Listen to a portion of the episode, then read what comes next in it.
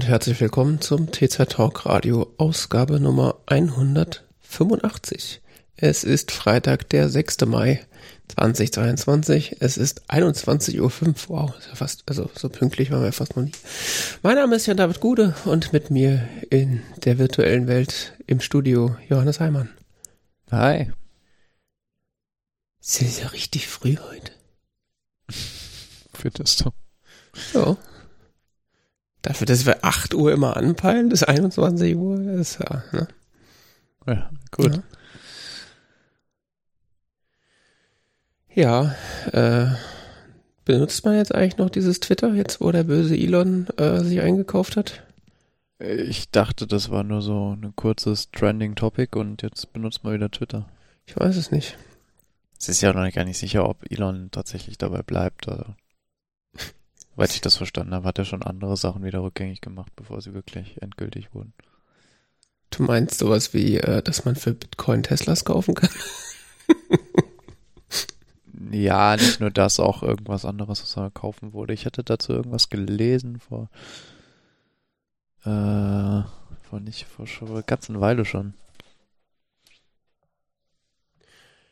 Ja, wir sind auf jeden Fall, äh, die größte Trennsau aller Zeiten und äh, deswegen wollte ich hier an dieser Stelle nochmal erwähnen, dass es das T-Zeit Talk Radio beziehungsweise T-Zeit Podcasts im Allgemeinen jetzt auch auf Mastodon zu finden gibt. Auf äh, chaos.social sind wir T-Zeit Podcasts, genauso wie auf Twitter. Falls man uns da also lieber folgen möchte, dann kann man das da jetzt auch tun. Jetzt weiß ich wieder. Also die Verschwörungstheorie lautet oder die, die, die Hypothese lautet, ähm, dass weil Elon so stark ähm, Tesla interessiert ist natürlich mhm. ähm, und Tesla sehr stark in China hm, investi äh, produziert und auch äh, verkauft. Mhm hm, dass äh, ihm irgendwann klar wird, dass er doch äh, sehr stark dann von China kontrolliert werden kann, wenn er Twitter kontrolliert und ähm, Twitter weiterhin in China positionieren möchte. Beziehungsweise auch chinesische Staatsangehörige in außerhalb Chinas. Also äh, chinesische Re Regierungsangehörige und so. Es ist, was die so schreiben oder überhaupt was auf Twitter so abgeht, international. Hm. Ja, irgendwie sowas hatte ich auch gehört, dass quasi so auf Umwegen so wenn es dann heißt, so schöne Fabriken haben sie da, wäre doch schade, wenn die, wenn die nicht mehr produzieren dürften. Mhm. ja. Aber Twitter selber ist ja in China gar nicht. Auf äh, Twitter ist ja doch relativ viel über Hongkong und so zu lesen, ne?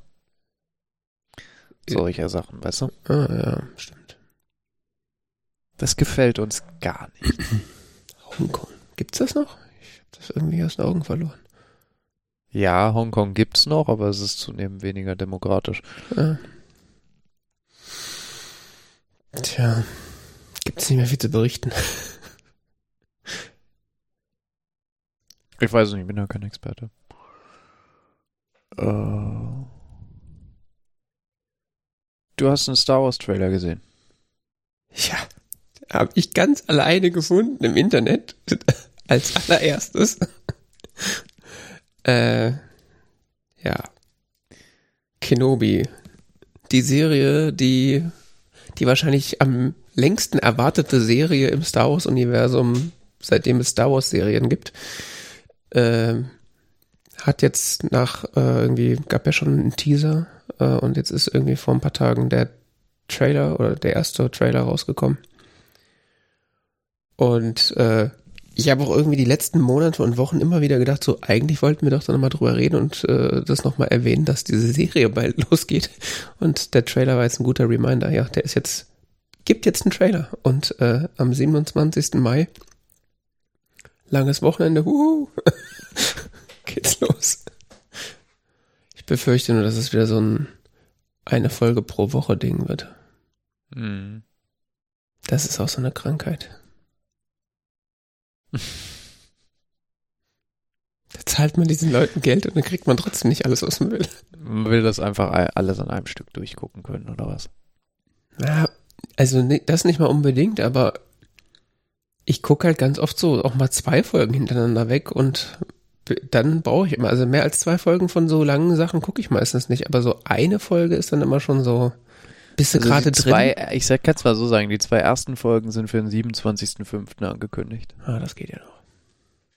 Dann 1., 6., 8., 6., 15., 6. und 22.06. Hm. Also genau, deine Befürchtung. Schweine.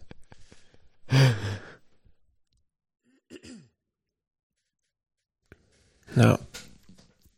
Ja, ich äh, bin gespannt. Der, ich weiß nicht, der, den Teaser, den ich gesehen habe, der sah irgendwie so so lala aus, aber der, der Trailer fand ich war jetzt irgendwie hatte was. Gibt ich auch habe irgendwie keine Ahnung, es sah sehr schick aus. Ich kann davon fast nichts einordnen. Ich habe das Gefühl, ich bin Star Wars technisch zunehmend abgehängt, weil ich nur die Filme kenne und Stimmt, ja. Wenn man da, da hilft es tatsächlich sehr, wenn man die Rebels-Serie gesehen hat und auch das äh, Star Wars äh, Jedi Fallen Order, was ich, was wir vor ein paar Monaten mal besprochen hatten, was ich gespielt hatte. Das Ja. hilft da sehr. ich habe gerade noch, während du noch weg warst, so noch so einen Trailer Breakdown gesehen. Der hatte Mhm. auch alles drauf referenziert und ich dachte so, ja, also ganz begeistert darüber geredet. Ja, die ist ja die und hier und jenes und das könnte so. Und ich so, aha, wer?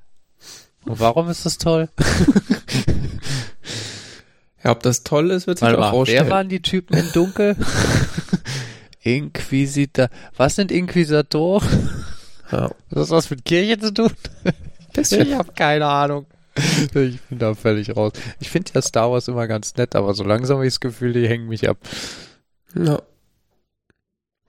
Nee, das ist auch, äh, also ich bin mal gespannt, wie sie das lösen wollen, weil da jetzt wirklich viele Figuren vorkommen, die halt, äh, wenn man so diese ganzen Animationsserien und Spiele nicht geguckt und die Spiele nicht gespielt hat, äh, also, aber ich, also müssen sie ja eigentlich äh, das so einführen, dass man, dass da auch Leute, die das nicht kennen, da irgendwie mitkommen.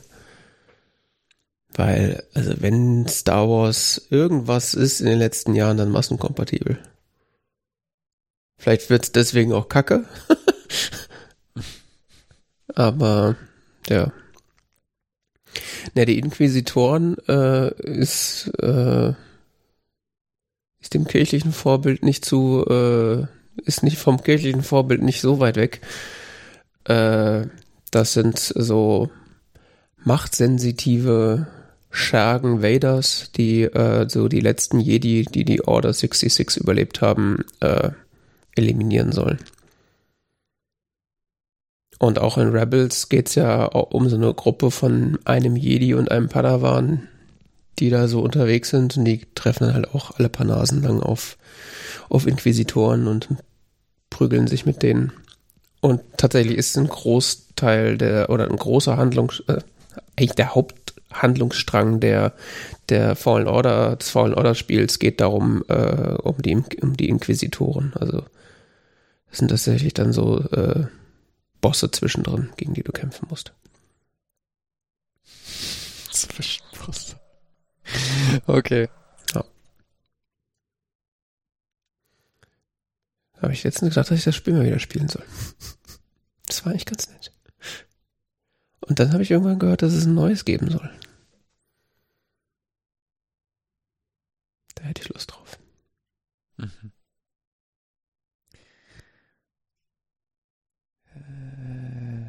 Ich habe keine Konsole, für die es das gibt. Ähm, Das lässt sich ja ändern. ja, aber nur im Tausch gegen Geld und das äh, Sisse. So funktioniert das meistens, ja. Ja, scheiß Kapitalismus. äh, ja, in dem Kontext, ich habe vorhin was Lustiges gesehen und zwar eine, das politische System der Galaktischen Republik. Mhm. Ein kurzer Thread auf äh, Twitter, ähm, der das mal versucht einzuordnen, Mhm. wie das galaktische politische System so funktioniert und ja, es ist ein Albtraum.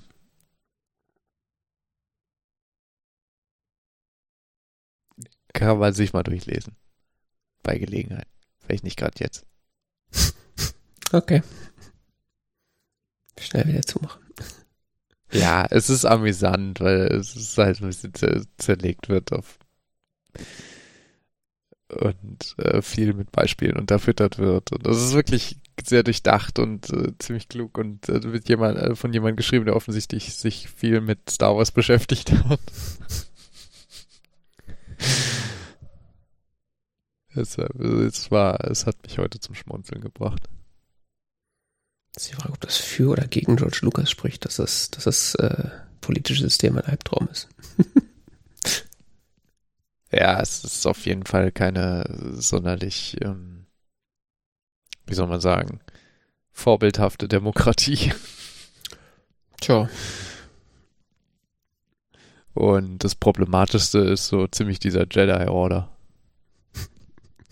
Weil wo ist der jetzt nochmal genau in der Verfassung zu verankern? Also die machen so ein bisschen ihr eigenes Ding, sind aber gleichzeitig äh, zu, verantwortlich gegenüber dem Senat oder auch nicht. So genau weiß man das nicht so. Und ja, das ist so ein bisschen. Ich meine, du musst dir bedenken, du hast so eine religiöse Gruppierung, die sehr eng an, an wichtigen Verfassungsorganen steht, aber quasi ihre eigene Jurisdiktion hat und ihre eigene Entscheidung trifft.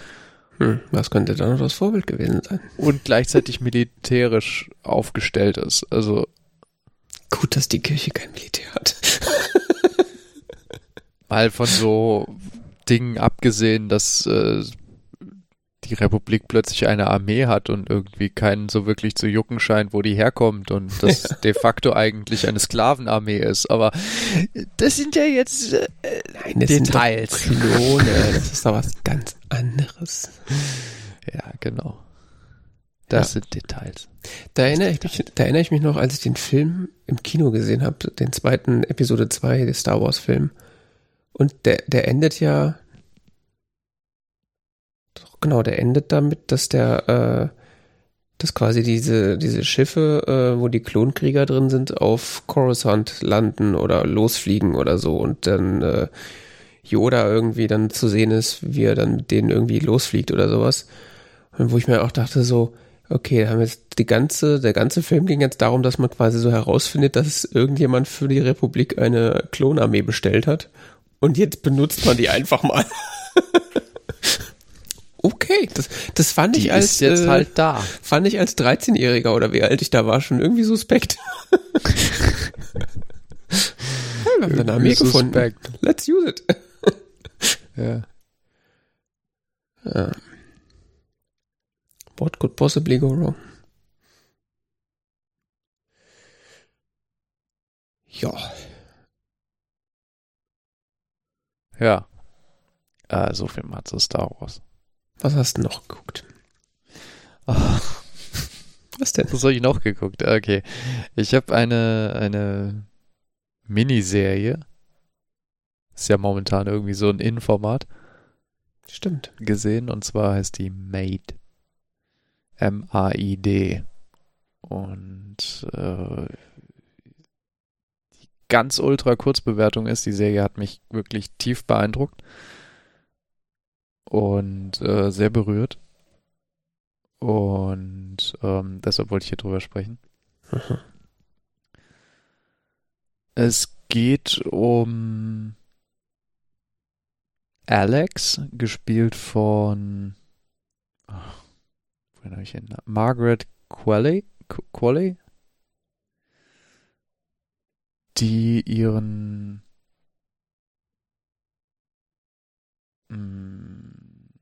sie misshandelnden äh, Boyfriend äh, verlässt und äh, mit ihrer äh, kleinen zweijährigen Tochter flieht in ein äh, in ein äh, auf Deutsch sagt man Frauenhaus mhm.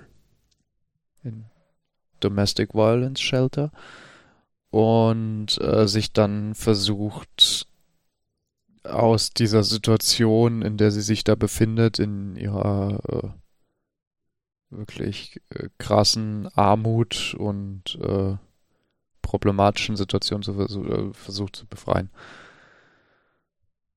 Okay. die dann in diesem Spannungsfeld steht, dass sie irgendwie auf eigene Füße kommen muss, dass sie absolut überhaupt kein Geld hat, dass ähm, sie ein kleines Kind hat, was zwei Jahre alt ist, dass sie ein, ein äh, wie sagt man, abusive Ex-Boyfriend mhm. äh, hat, äh, dass ihre eigene Familie ziemlich dysfunktional ist. Hm. Und dass äh, das amerikanische Sozialsystem auch nicht gerade sonderlich äh, hilfreich ist. Dass es zwar Sozialprogramme gibt, aber die quasi zu nutzen, vernünftig zu nutzen und so erfordert schon einiges Engagement und Wissen und auch die richtigen Leute zum richtigen Zeitpunkt zu treffen und zu kennen. Hm. Äh, die ganze Sache spielt in einer nicht so allzu weit Ver Vergangenheit, würde ich sagen. Also es kann, kann nicht so lange her sein. Äh, in der Region um Seattle. Und äh, die Serie heißt Mate, weil sie sich, weil sie den Job, den sie dann äh, äh, bekommt, ist äh, bei der Firma Value Mates und äh, sie putzt. Mhm. Ja. Es ist äh, total beeindruckend. Die kam raus im Oktober letzten Jahres. Mhm. Und ich hatte das so als so auf der Liste so gehabt, ja, ja, das muss ich dann irgendwann mal gucken und so. Und irgendwann die Tage hatte ich mal dann so, was, oh, ich habe gerade Zeit, was gucke ich denn jetzt? Ach, das wollte ich irgendwann mal angucken. Ich habe die erste Folge gesehen, dann hing ich irgendwie so am Bildschirm so nach ein paar Minuten. und ähm, keine Ahnung, die erste Folge hat mich erstmal so komplett ab umgehauen und äh, so, so richtig, äh, also so eiskalt erwischt irgendwie, weil ich überhaupt nicht mit der Thematik gerechnet hatte und mit den Kontexten und äh, bist du, da, ist, mhm. bist du da blind reingegangen? Ja. Okay. Ich wusste nur, ist gut und es geht irgendwie um so eine junge Frau, die irgendwas mit keine Ahnung, die hat halt ein Kind und ist alleinerziehend und so und äh, keine Ahnung, ich ist gut und so nicht ja aus irgendeinem Grund muss ich wieder das ja da hier haben, damit ich's also muss ja irgendwie gut sein, sonst hätte ich so warum hätte ich es dann so und dann so einfach mal angefangen und es war wirklich krass. Okay. Aber auch wirklich gut. Wirklich, wirklich gut. Ähm, Margaret Qualley es spielt eine unglaublich gute Rolle meines Erachtens. Sie hat, es hat meiner Meinung nach viel zu wenig Preise dafür gekriegt. Mhm. Mm, sie wurde für etliche Preise nominiert, aber hat äh, da keinen äh, bekommen äh, letztes Jahr. Ich finde, die Serie bekommt definitiv viel zu wenig Aufmerksamkeit. Das ist ähm, ganz großartige Darstellung von Armut und wie Armut tatsächlich aussieht. Weniger so dieses stereotypisch äh, äh, Ding von äh, bei uns hier so der Harzer, der faul auf der Couch sitzt oder in den USA äh, White Trash, ne? Mhm. Ähm, hast du hier zu tun mit Menschen, die wirklich tief in Armut leben und hart daran arbeiten und wirklich unglaublich viel Zeit und, und Energie da reinsetzen, aus dieser Armut herauszukommen und es ihnen teilweise gelingt, teilweise nicht gelingt und so weiter ähm, und warum es ihnen nicht gelingt und so. Und das das ist bei der bei der Taz wurde es ganz interessant ausgedrückt äh, der Serie gelingt es Elend weder zu romantisieren noch die Betroffenen zu entmenschlichen. Und mhm. das ist das ist unglaublich stark. Also es ist äh, in es hat mich so ein bisschen aufgesaugt, diese, die, diese, diese Kurzserie und äh, wie gesagt, hat mich äh, schwer beeindruckt. Ähm, was man zum Schauspielensemble noch sagen muss, Margaret Qualley, äh, um die es halt sich die ganze Zeit dreht, äh, oder die Figur, um die sich dreht, ähm, ist die Tochter von Andy McDowell. Mhm die man so kennt aus äh, täglich grüßt das Murmeltier oder ähm, vier Hochzeiten und ein Todesfall. Mhm. Wobei ich so es gefühlt bei äh, täglich grüßt das Murmeltier, ist sie irgendwie dafür da, nett zu lächeln oder so. Ich weiß es nicht. Ich finde ihre Rolle fürchterlich in dem Film. Mhm. Ähm, was ich jetzt in dieser Serie festgestellt habe, ist, Andy McDowell ist auch eine hervorragende Schauspielerin. Sie spielt nämlich die Mutter von Alex in dieser Serie, ähm, Okay. die sehr exzentrisch ist und ihre eigenen Mental Health Problems hat. Und äh, sie spielt das großartig. Sie wurde deshalb auch für irgendwelche Preise nominiert. Die weiteren sind nicht so bekannt, die da mitspielen. Macht äh, sie aber nicht zu schlechteren Schauspielern, gar keine, gar keine Frage, aber ähm, die Hauptdarstellerin im Mittelpunkt, die ist äh, ganz klar das tragende Element hier und gleichzeitig die Geschichte. Äh, wenn ich jetzt sage, es geht um diese wirklich ernsten und schweren Themen, ist äh, die Serie ist jetzt nicht nur die ganze Zeit ernst und böse und schlimm. Mhm. Es ist mehr so eine emotionale Achterbahnfahrt. Oh, es wird wieder besser, es wird wieder, oh, scheiße. So teilweise so Momente gehabt wie so, ja, jetzt, jetzt wird's gut, ja, jetzt, bitte nicht, bitte nicht jetzt. Und du, du hast so richtig so, hältst dich so am Tisch fest quasi so, ähm, jetzt, jetzt nicht dran wackeln, es kann einfach, wenn jetzt nichts schief geht, so. oh, die Episode endet positiv. Oh, Gott sei Dank. Aber es gibt auch andere. Ähm, äh, deshalb, äh, wie gesagt, es hat mich schwer beeindruckt. Aber das habe ich jetzt, glaube ich, schon zehnmal gesagt. Es sind zehn Episoden, äh, jeweils so bis zu einer Stunde. Aha. Ja, das ist das klassische Format mittlerweile für so Drama. Und äh, basiert auf einem Buch von äh, einer Frau, Stephanie Land äh, heißt sie, die tatsächlich äh, das äh, autobiografisch geschrieben hat. Ah ja. Andy McDowell. Interessant. Wie ich jetzt gelernt habe, eine massiv unterschätzte Schauspielerin. Okay. Ja, ich kenne die halt auch nur aus Groundhog Day und ich weiß gar nicht, ob ich die jemals in einem anderen Film gesehen habe. Und dann erinnere ich mich, dass die irgendwie mal in irgendeiner Pantene-Werbung rauf und runter lief, irgendwie Mitte der 2000er. Ja, ich habe noch gesehen, ich, hab, ich dachte auch, woher kenne ich sie eigentlich? Ich, ich, wusste, dass es noch irgendein anderer Film ist. Wie gesagt, es gibt noch diesen Film mit Hugh Grant, vier, vier äh, Hochzeiten und ein Todesfall. Mhm. Ähm, da spielt sie die Hauptrolle. Mhm. Und auch ein bisschen intensivere Rolle als vielleicht noch bei Groundhog Day, aber. Nachdem, sagen wir mal so, nachdem ich sie hier gesehen habe, tut mir ihre Rolle in, in Groundhog Day echt leid. Also, das ist so, sie muss sich echt unglaublich dumm vorgekommen sein. Das ist so, so die ganze Zeit nur so, ha, ja, haha, so. Ja. Gut, ich meine, was das angeht, ist der Film ja auch super oberflächlich. Also.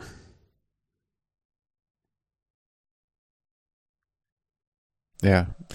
Nun gut, ähm, Und ich habe gesehen, dass äh, Netflix, äh, ne? Netflix, das ist, das, das gibt's auf Netflix, ja. das ist ja was Neues, was rauskommt, oder halbwegs Neues, was rauskommt, was gut ist und was auf Netflix rauskommt. Das ist ja, muss man sich mittlerweile ja rot im Kalender anmalen. Wieso? Weiß nicht, ich habe das Gefühl, so in letzter Zeit kommt da auf Netflix viel, aber halt auch viel Short. Wenn man da mal so durchguckt. Wobei Better Call Saul läuft ja jetzt äh, gerade wieder an. Die sechste Staffel, die letzte Staffel. Ja, ich, vielleicht ist das deshalb auch so untergegangen. Was mich auch beschäftigt hat, ist, warum es in Deutschland so wenig Re äh, ähm, Resonanz erzeugt hat. Es gibt nicht mal eine deutsche Wikipedia-Seite. Hm. Gibt's ja eine deutsche Synchronisation? Das weiß ich ehrlich gesagt gar nicht. Das könnte, ich also, käme nicht auf die Idee, das auf Deutsch zu sehen. ja, ja, klar. Aber wenn es die nicht gibt, dann äh, wäre das, ist das wahrscheinlich die, der Grund. Weil wahrscheinlich auch die ganzen Kulturjournalisten das äh, gucken so sowas wahrscheinlich auch auf, äh, auch auf Deutsch. Aber ich habe jetzt nicht geguckt. Aber normalerweise, wenn es bei Netflix rauskommt und es jetzt nicht ganz irgendwie so ein Nischenkram ist, dann gibt es das schon auch mit Synchronisation. Würde mich jetzt eigentlich wundern. Ja, das gehe ich jetzt auch erstmal von aus. Ich habe irgendwann mal so eine polnische Serie angefangen. Da gab es wirklich keine deutsche Synchronisation. Das musste man dann mit Untertitel gucken.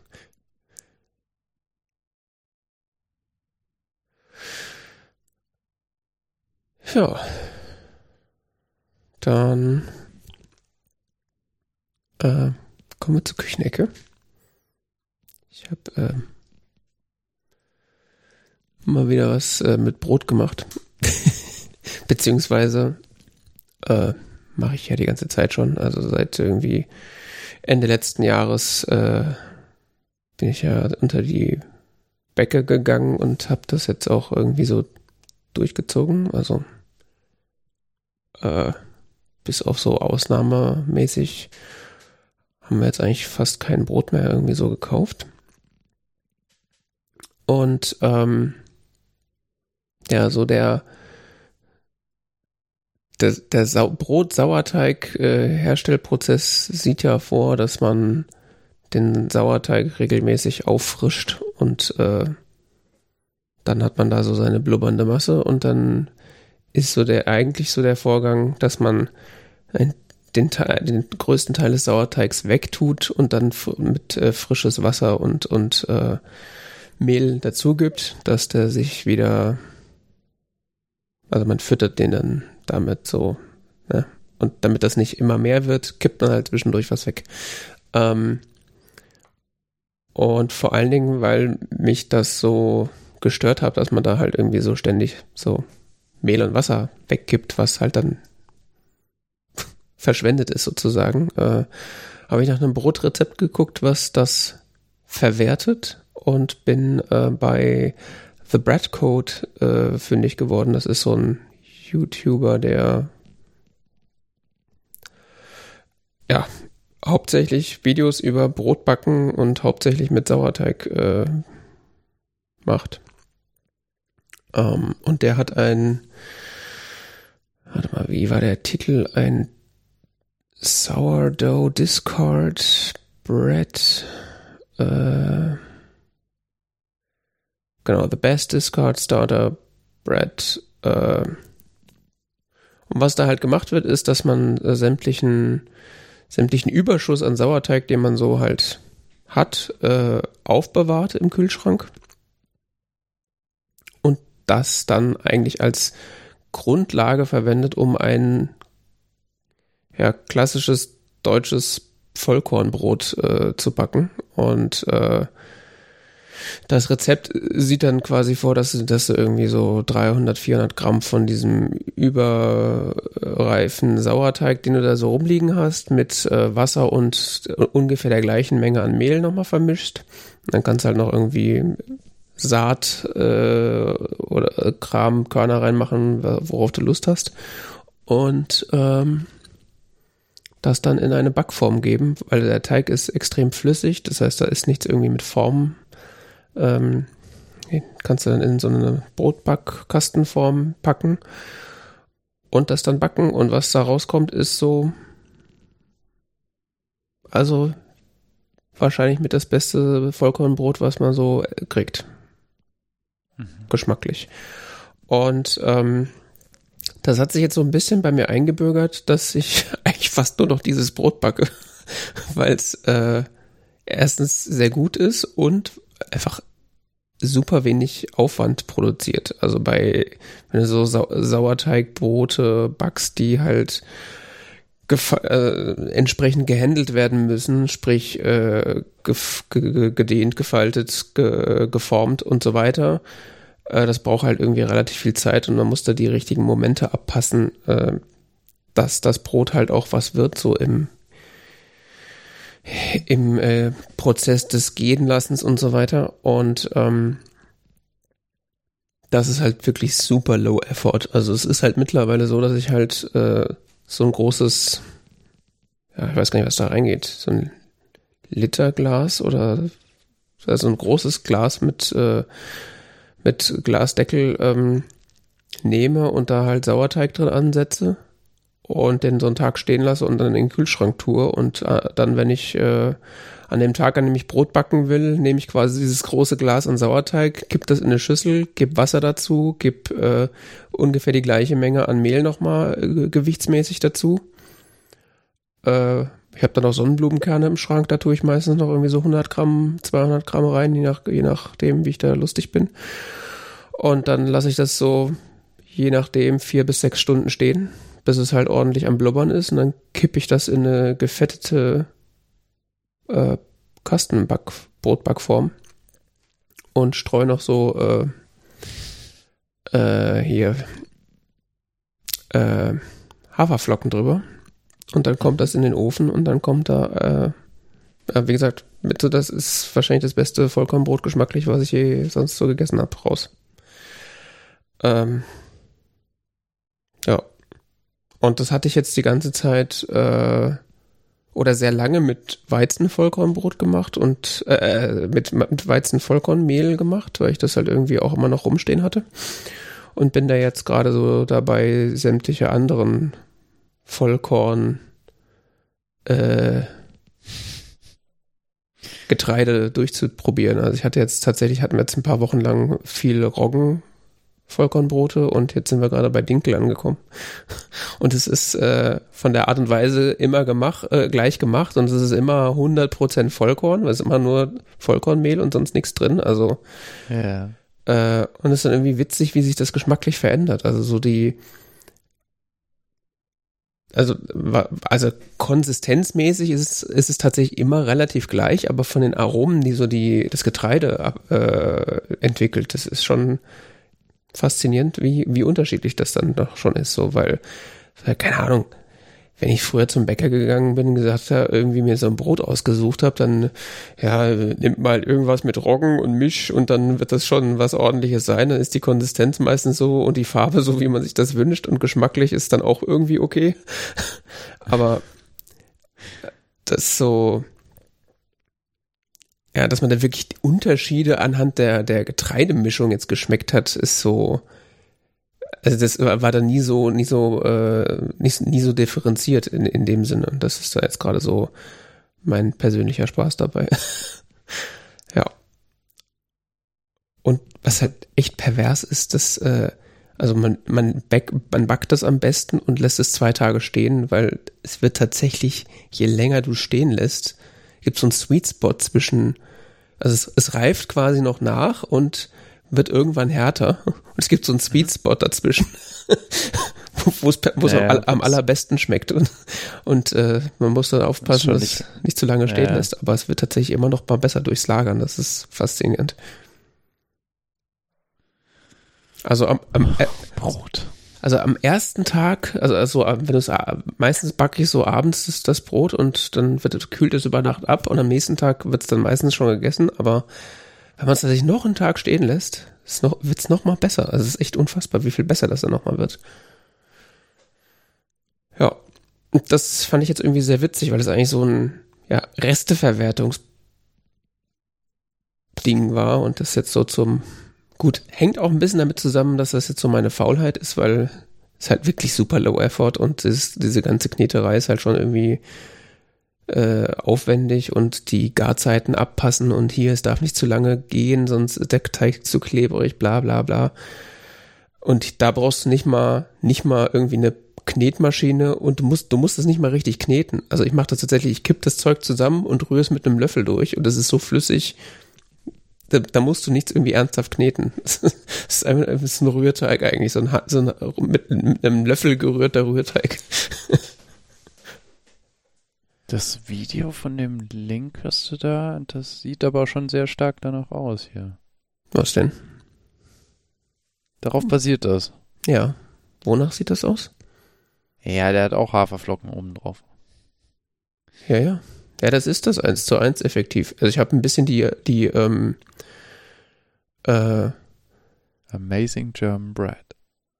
ja, die, äh, ich habe ich hab da quasi über die Zeit habe ich das so von den Mengen und Relationen so ein bisschen angepasst und und äh, halt mir notiert, wie ich das halt gerne mache, aber von dem, was er da und ich tue halt immer Sonnenblumen ähm, Sonnenblumen, ich mache halt immer Sonnenblumenkerne in den Teig und der hat irgendwie irgendwas anderes reingeschmissen. Aber von der Grundlage ist das, ist das das, äh, was ich in den Shownotes reingeschrieben habe. Das Discard, Discard Starter Bread von The Bread Code. was ich e ja. eben verpasst habe, irgendwie, ist, ist, wo hast du den Starter her? Also den. Ja, den habe ich ja sowieso. Also den habe ich ja den selber angesetzt. da so am Leben. Ja. Also das ist ja quasi, weil ich mir den am Leben halte, habe ich ja eine Möglichkeit gebraucht, um den Überschuss davon zu verwerten, sozusagen. Da ist das ja quasi hergekommen. Okay. Ja. Also man kann den, also es gibt ja verschiedenste Methoden und Philosophien dazu. Also kannst, es gibt ja Leute, die füttern ihren Sauerteig quasi jeden Tag und schmeißen dann davon was weg was aber irgendwie ein bisschen bekloppt ist. Und dann gibt es halt Leute, die lagern den im Kühlschrank und holen den nur raus, wenn er sozusagen in Action äh, kommt, sozusagen. Und dann gibt es da so Hybridformen davon, aber am Ende wird halt immer irgendwo äh, Überschuss produziert. Und wenn man den halt lang genug sammelt, kann man daraus irgendwann ein Brot backen. Und ich habe halt die, äh, ja, habe da jetzt halt das für mich entdeckt, dass ich eigentlich so das Abfallprodukt fast, fast lieber mag. ja. Wie heißt er dem das letzte Mal? Ja, Lutz Geisler, denn mhm. ähm, der, von dem habe ich ein Buch und der schreibt da auch so Stück für Stück, wie man einen Sauerteig anlegt und mhm. äh, so seine ganz eigene Anleitung auch. Ja. Ja, also Sauerteig ansetzen, ah. dachte ich auch am Anfang so, äh, also das wird da auch so ein riesen Bohai drum gemacht. Das ist eigentlich so, eigentlich, kann, also wenn man irgendwann mal so den Dreh raus hat, wo weiß, worauf man achten muss, ist es eigentlich easy peasy. Ja, das, das Interessante ist, dass er auch sagt, so, das ist eigentlich gar nicht so schlimm und sonst was. Ich habe einen Podcast mit ihm gehört, wo er so, das so, ja, macht man dies und das und so ganz locker, ganz easy und so. Und, aber gleichzeitig, dass alle wieder immer sagen so, ja, da wird ja so ein Riesending drum gemacht. Das ist aber eigentlich ganz einfach, mal verunsichert mich dann wiederum gleichzeitig, weil so, warum machen dann so viele so ein Riesenbohai drum? Ja, also den Sauerteig äh, Starter anzusetzen, das ist nicht das Problem. Das, worum ein Bohai gemacht wird und was auch tatsächlich schwierig ist und wo ich mich auch immer noch sehr schwer tue, ist halt so die richtigen äh, Gehzeiten abzupassen. Weil also da musst du halt echt ein Händchen für haben, also jetzt nicht bei dem Brot, aber halt bei so Sau klassischen Sauerteigbroten, wo du halt mit dem Starter einen Sauerteig ansetzt und äh, da, den dann halt faltest und knetest und so weiter und dann halt den richtigen Moment abpasst, äh, dass du den Teig dann in den Kühlschrank stellst oder halt dann wirklich äh, äh, ja verbackst. Da den Moment abzupassen ist echt nicht so einfach, weil es halt viele Faktoren gibt, die das beeinflussen. Also Temperatur logischerweise und Zeit. Und wenn es halt mal irgendwie ein paar Grad wärmer oder kälter in der Küche sind, äh, eigentlich musst du da quasi so eine Art, ja, so eine Art Raum schaffen, der immer die gleiche Temperatur hat, dass du immer dich auf die Zeit verlassen kannst. Naja, mit Hefe mache ich immer den Backofen auf 50 Grad. Mhm. Ein paar Minuten, bis er das erreicht hat, dann lasse ich die Tür ein bisschen offen, bis es wieder ein bisschen abgekühlt ist und dann stelle ich den Teig da rein. Und es geht auf wie wow. Ja, ja, ja, das habe ich, das also habe ich teilweise so auch gemacht. Ungefähr etwas so 38, 40 Grad sind irgendwie so, da soll ja die Hefe am besten mhm. äh, arbeiten und äh, das, äh, das geht gut ab. Also. Ja, du kannst das auch nochmal kickstarten, wenn du quasi warmes Wasser benutzt, also nicht zu ja, heiß. das mache ich sowieso. Ja. ja. Ja, ja, das genau. ist äh, warmes Wasser, die Hefe da rein, bisschen Sal äh, Prise Salz, etwas Zucker. Nee, Prise Zucker, etwas Salz. Ja. Und äh, das dann, das lasse ich immer noch so ein bisschen blubbern. Mhm. Das zum Teig und äh, das lasse ich gehen. So, ja, ich, ich bin kein großer Bäcker. Für mich ist das schon eine Leistung. Ja, war ich auch nicht. Also, bin ich auch jetzt nicht. Aber das, also wie gesagt, wenn, wenn man einmal geschafft hat, sich einen Sauerteig zu ziehen, ist das Brot wirklich komplett also vor allem mit der Anleitung, die er macht, ist das wirklich so komplett ah, idiotensicher. Okay. Also das ist, da ist wirklich das Schwierigste, den Starter anzusetzen. Und das ist wirklich nicht schwierig. Da machst du einfach Mehl, Wasser, stellst es hin, wartest einen Tag, machst das nochmal, machst das nochmal und dann hast du meistens schon einen. Mhm. also. Ja. Das ist so das aktuelle Brot-Update. äh, genau, und dann haben wir, wie es äh, so unsere Art ist, mal wieder einen Film geschaut. Und zwar haben wir äh, den neuen Batman-Film geschaut von äh, Regisseur Matt Reeves, wenn ich es richtig im Kopf habe. Äh, mit Robert Pattinson in der Hauptrolle. Ja, ja. Ähm, mir ist heute erst aufgefallen, dass das ja eigentlich ein Projekt ursprünglich mal war, wo der, wo, was hätte Ben Afflecks äh, Standalone Batman-Film werden sollen. Echt? Das hatte ich irgendwie gar nicht mehr auf dem Zettel. Ja, ja, es gab ja ähm, Ben Affleck ist ja der Batman aus Batman wie Superman und den Justice League Filmen.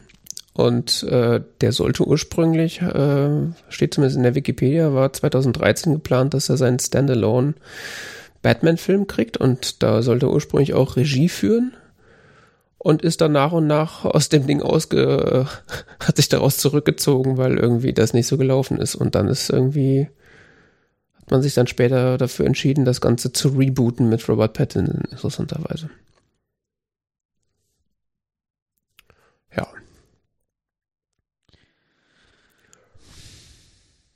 Also Robert Pattinson in der Hauptrolle, Zoe Kravitz in äh, einer weiteren Hauptrolle. Die Tochter von Lenny Kravitz, das habe ich heute auch erst gelernt. Ähm, ja, die kannte ich tatsächlich. Wirklich. Mhm. Äh, Fra Paul Franklin. High Fidelity. Was? High Fidelity. Kenne ich nicht. Ähm, ja, das, das war mal so ein Film mit John Cusack, aber der. Oh, wie hieß das denn? Die haben das als Serie neu gemacht mit äh, Zoe Kravitz. Mhm. Was ist denn daraus geworden? Es gab eine Staffel mit zehn Folgen. Gott, die ist so alt wie ich. Auf Hulu.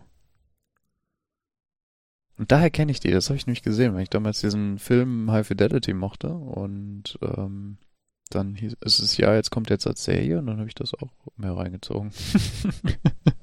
Das ist Jahrgang 88. Das ist ja,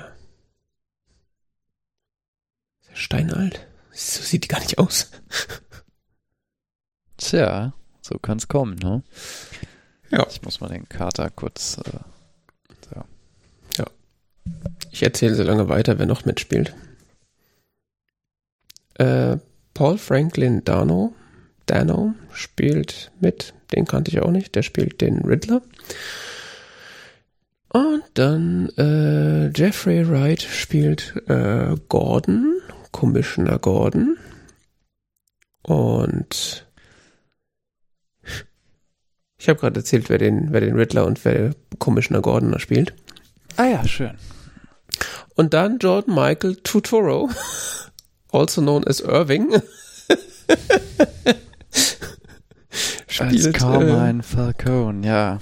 Uiuiui, das, also da, da, konnte ich den Film ja schon gar nicht mehr ernst nehmen. Ich dachte, was macht denn da Irving und warum ist er so gemeint so alt? Ich konnte den Film schon nicht mehr ernst nehmen, als ich Robert Pattinson gesehen habe, ehrlich gesagt. Echt?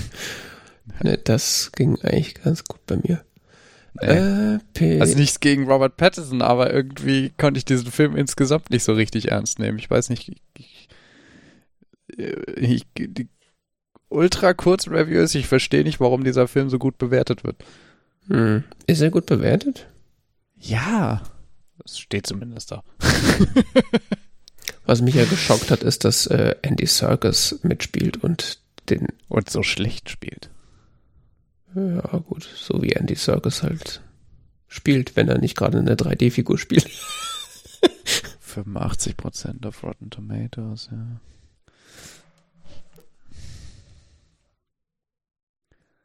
Tja, Colin Farrell spielt den Pinguin, glaube ich. Ja, das ist so der Cast. Ja, die Story, weiß ich nicht. Sollen wir die nacherzählen? Bringt es was oder? Weiß ich nicht. Hat der Film eine Story? ja, doch, der hat schon eine Story. Ja, Aber okay. Die Story, wie kann man ein wenig, äh, ein wenig Story auf drei Stunden ausdehnen? Ja. Ja, also grob die Story ist, es gibt diverse, es ist der, nee, der Bürgermeister ist doch, der Bürgermeister wird ermordet, ne? Ja. Ja, das ja. ist der Bürgermeister. Ja, On Halloween, Gotham City Mayor Don Mitchell Jr. ist Mörder, da steht's doch, ja. Also der Bürgermeister wird umgebracht vom Riddler.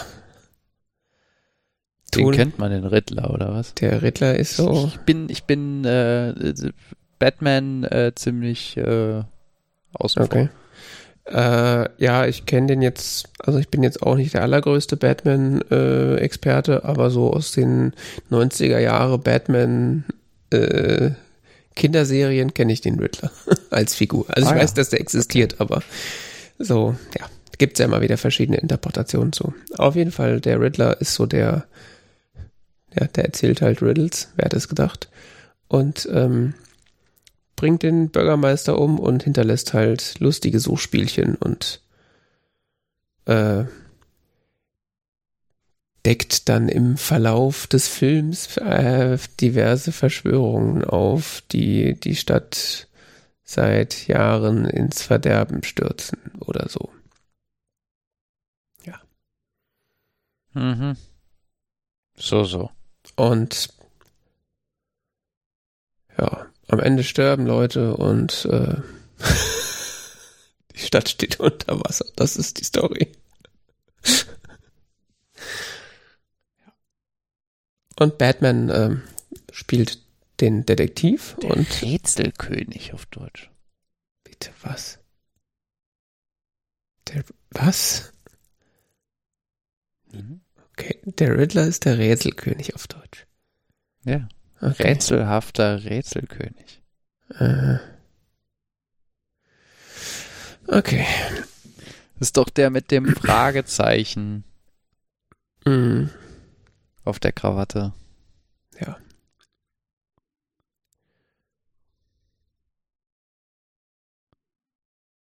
Was?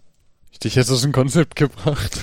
Nee, ich frage mich gerade, ob man noch irgendwas zum Inhalt sagen kann, was irgendwie hilft. Aber eigentlich, ja, es ist das, was ich gesagt habe. Und die Haupthandlung des Films besteht eigentlich daraus, dass Batman zusammen mit Commissioner Gordon so ein dynamisches Duo bildet und sie halt zusammen irgendwie ermitteln und alle Polizisten immer genervt sind, dass Batman bei den, an den Tatorten äh, exist, also dass Batman die Tatorte mit untersucht. Und äh, ja, da gibt's halt noch dieses Voice-Over, was so diese Detektiv-Noir-Geschichte irgendwie noch so ein bisschen ich betreibt. Auch, woher ich den Commissioner kenne. Den, Lieutenant, den James Gordon. Aus Westworld. Ja. Ich dachte, ich habe den als gesehen. Ich dachte, woher kenne ich den? Ich kenne doch die Stimme und sonst was. Der benimmt sich nur ein bisschen eigenartig, aber egal. Eigenartig?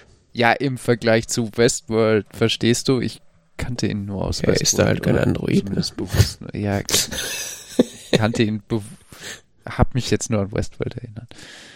Jeffrey Wright.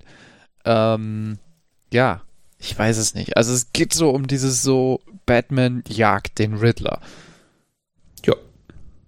In No Time to Die oder den Batman, den James Und dann gibt es irgendwie noch so eine lustig verquere Story, die dann auch noch irgendwie, es hängt dann alles irgendwie mit allem zusammen und äh, der Riddler deckt irgendwie so das auf, dass das alles verlogen ist oder so. Ich weiß es nicht so genau und irgendwann passieren komische Sachen in der ganzen Stadt und Batman ist irgendwie voll der Held oder auch nicht oder äh, doch eher ist schon so der Held, ne? Schon so der gute Retter.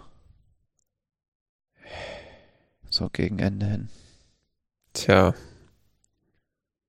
So so so richtig äh, so ins Zweideutige lassen sich bei DC dann doch nicht abgleiten, also ins Zweideutige, was meinst du? Ja, so, weiß nicht so richtig, ob der jetzt wirklich gut ist oder nicht, oder so, so moralisch zweifelhafte Charaktere, die so schwanken oder sowas ist dann bei DC eher nicht.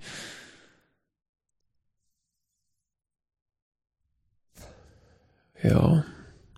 Du sagst jetzt bei DC nicht, meinst du, ist das bei Marvel anders? Ja, Marvel zeichnet sich eigentlich auch ganz gerne mal dadurch aus, dass sie so schwankende Charaktere haben, zweideutige Charaktere und sonst was. DC eher so, ist die Welt moralisch bisschen eindeutiger. Okay. Ja. Ja, ich war mit der äh, Story so auch nicht so richtig zufrieden. Das, äh,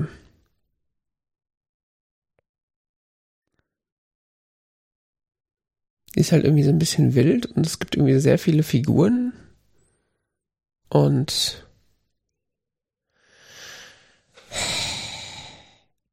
ich habe diesen Film nicht verstanden. Ich habe die Zusammenhänge nicht verstanden. Ich habe also schon irgendwie verstanden, aber es war dann so, aha, ich weiß nicht, war so belanglos irgendwie. Ich weiß es nicht. Hm. Ich, ich fand diesen Batman so langweilig, wie selten irgendwie eine Hauptfigur in einem Film so. Will jetzt nicht Robert Pattinson grundsätzlich kritisieren, das kann ich nicht wirklich, aber in diesem Film war das mehr so, ja, was, aha. Hast du Hm. noch einen anderen Gesichtsausdruck? Gut, es ist jetzt auch nicht so einfach zu schauspielern, wenn man das Einzige, was man von deinem Gesicht sieht, deine Mundpartie ist, ne? Also hm. muss man dem zugute halten. Ich fand die schauspielerische Leistung so von Robert Pattinson fand ich eigentlich ganz gut. Ich habe doch das Gefühl, also was was mir halt immer wieder so ein bisschen sauer aufgestoßen ist, waren so die Dialoge. Die fand ich so sehr klischeehaft irgendwie. Also jedes zweite Wort, wenn irgendwas Schlimmes passiert, war immer Jesus. also wirklich andauernd hat irgendeiner Jesus gesagt und äh, gefühlt haben alle irgendwie entweder, wenn sie irgendwas Wichtiges gesagt haben, zueinander, listen to me oder look at me. Also es war so, das, das, das klang, das, also selbst ich als nicht non-native Speaker hab, das fand das sehr klischeehaft. Mhm. Und dann das, was gesagt wurde, war dann auch so, weiß ich nicht, irgendwie so ein bisschen verschwurbelt. Also nicht im esoterischen Sinne, aber so ein bisschen so, wir drücken das jetzt irgendwie so besonders intellektuell aus, aber machen uns dabei eigentlich lächerlich und es ist gar nicht so schlau, was wir sagen. Das kam irgendwie so ein bisschen so bei mir rüber. Das hat mich irgendwie genervt. Also die Dialoge waren immer so ein bisschen, wir sind jetzt so ganz besonders schlau, was wir sagen, aber es ist gar nicht schlau, was wir sagen. Das hat dann irgendwie, war dann irgendwie so ein bisschen lächerlich. Aber die, also die Figur Batman als solche fand ich tatsächlich relativ nett. Ähm, ich hatte nur ein bisschen Probleme mit der äh, Figurenmotivation, muss ich sagen. Aber auf allen Seiten. Ja. Warum tut da überhaupt irgendwer irgendwas? Bis auf die, diese Catwoman, die verstehe ich ja noch halbwegs. Sie ist irgendwie aggro, okay. Aber die anderen? Naja. Ja, ich meine, wenn man natürlich so den. Ich, ich weiß halt nicht, ob man äh, die, die Motivation von Batman immer noch immer wieder erklären muss, weil die ist ja immer die gleiche. Ich meine, er ist halt irgendwie traumatisiert dadurch, dass seine Eltern umgebracht wurden und will halt irgendwie die Stadt in Ordnung halt bringen oder so. Ja, aber das wird alles so ganz grob irgendwie, das wird so überhaupt nicht so richtig einsortiert oder so. Ich, ich habe auch echt Probleme gehabt, diesen Film irgendwie so bei dem bisschen, was ich so über Batman weiß, den chronologisch einzuordnen. Im Sinne von, ist der jetzt hier schon als Batman irgendwie etabliert oder nicht? Das wird so einsortiert, wird so eingeleitet mit, äh, ja, wir haben so dieses Licht und so, damit ruft er ihn, okay, also scheint er ja irgendwie da schon länger aktiv zu sein. Gleichzeitig ist alles irgendwie scheiße und schlimm geworden und sonst was so. Und dann habe ich nicht so verstanden, hadert er jetzt damit weiter Batman zu sein oder hadert er damit so wie er ist, Batman zu sein? Oder was, was ist jetzt hier so, was, wo, wo stehen wir gerade? Was ist hier Sachstand so in so einer Batman-Historie, wie auch immer, so im Sinne von, ich hab das, ich fange jetzt gerade damit an oder ich höre jetzt gerade damit auf, Batman zu sein oder? Also es ist definitiv am Anfang. Also er sagt in diesem Voice-Over sagt er am Anfang, dass es das zweite Jahr ist, äh, also irgendwie, dass das zweite Jahr, in, wo er quasi oder irgendwie sowas ist, das das zwei im zweiten Jahr, in dem er quasi in den Nächten irgendwie als Batman unterwegs ist. Mhm. Ähm, und irgendwie das hatte ich auch gelesen, dass das so ein, ein junger Batman sein soll, so der noch am Anfang seiner Superheldenkarriere steht. Und der jetzt da halt zwei Jahre schon irgendwie versucht, da das Böse mal besser, mal schlechter zu bekämpfen. Das wird ja auch so ein bisschen thematisiert. Ich glaube, das sagt er halt auch irgendwie im Voice-Over, dass es halt viel Kriminalität gibt, aber er kann halt immer nur an einer Stelle sein. Äh, ja, aber ich glaube, das ist auch ein Problem, äh, die, dass die, die alte Lehre Show, Show not tell. es wird halt viel geredet und in der, in der Rede finde ist sozusagen diese Schlüsselinformationen enthalten und da wiederum wird nicht so richtig, also also er ist natürlich die, die Figur oder auch der, also der Schauspieler ist ja relativ jung jetzt im Vergleich so zu Christian Bale oder auch dann später Ben Affleck als schon sehr alter Batman sozusagen. Ähm, aber daraus zu schließen, dass es ein junger Batman ist, ist natürlich schwierig. Weiß ich nicht, ob das zulässig wäre, aber es wird halt, es wird irgendwie so angedeutet. Auf der anderen Seite, so die Art und Weise, wie er sich so darstellt, und wie er so gegenüber äh, seinen Gegnern auftritt, habe ich teilweise das Gefühl gehabt, dass er schon irgendwie relativ etabliert ist und machte nicht so diesen, ähm, ja, nicht so einen, so einen grünen, sch grünen, schnabeligen Eindruck, aber an manchen Stellen dann wiederum schon. Also, er, er, er wirkte halt oftmals nicht so übermächtig, wie es jetzt zum Beispiel in den Nolan-Batman-Filmen ist. Also das war ja, ist ja quasi so, weiß nicht, Batman kommt irgendwo hin und am Ende hängen alle an der Decke. Und das war ja mehr so, äh, da ist irgendwie so eine Gruppe von, von, von Typen, die da irgendwie in der U-Bahn sich an einem Typen da vergehen wollen und dann kommt er da und prügelt sich mit denen und kriegt halt auch ordentlich selber eine ab und ist da halt mhm. relativ unstrategisch bei. Also so der Christian Bale Batman würde wahrscheinlich irgendwie das Licht ausmachen und die alle alle einmal so eins über die Rübe ziehen, dann werden alle, würde das Licht wieder angehen und äh, alle liegen am Boden und der hat sich halt mit denen so geprügelt, wie man sich halt so prügelt. also. Ja. Aber die Handlungsmotivation ist auch mein Problem.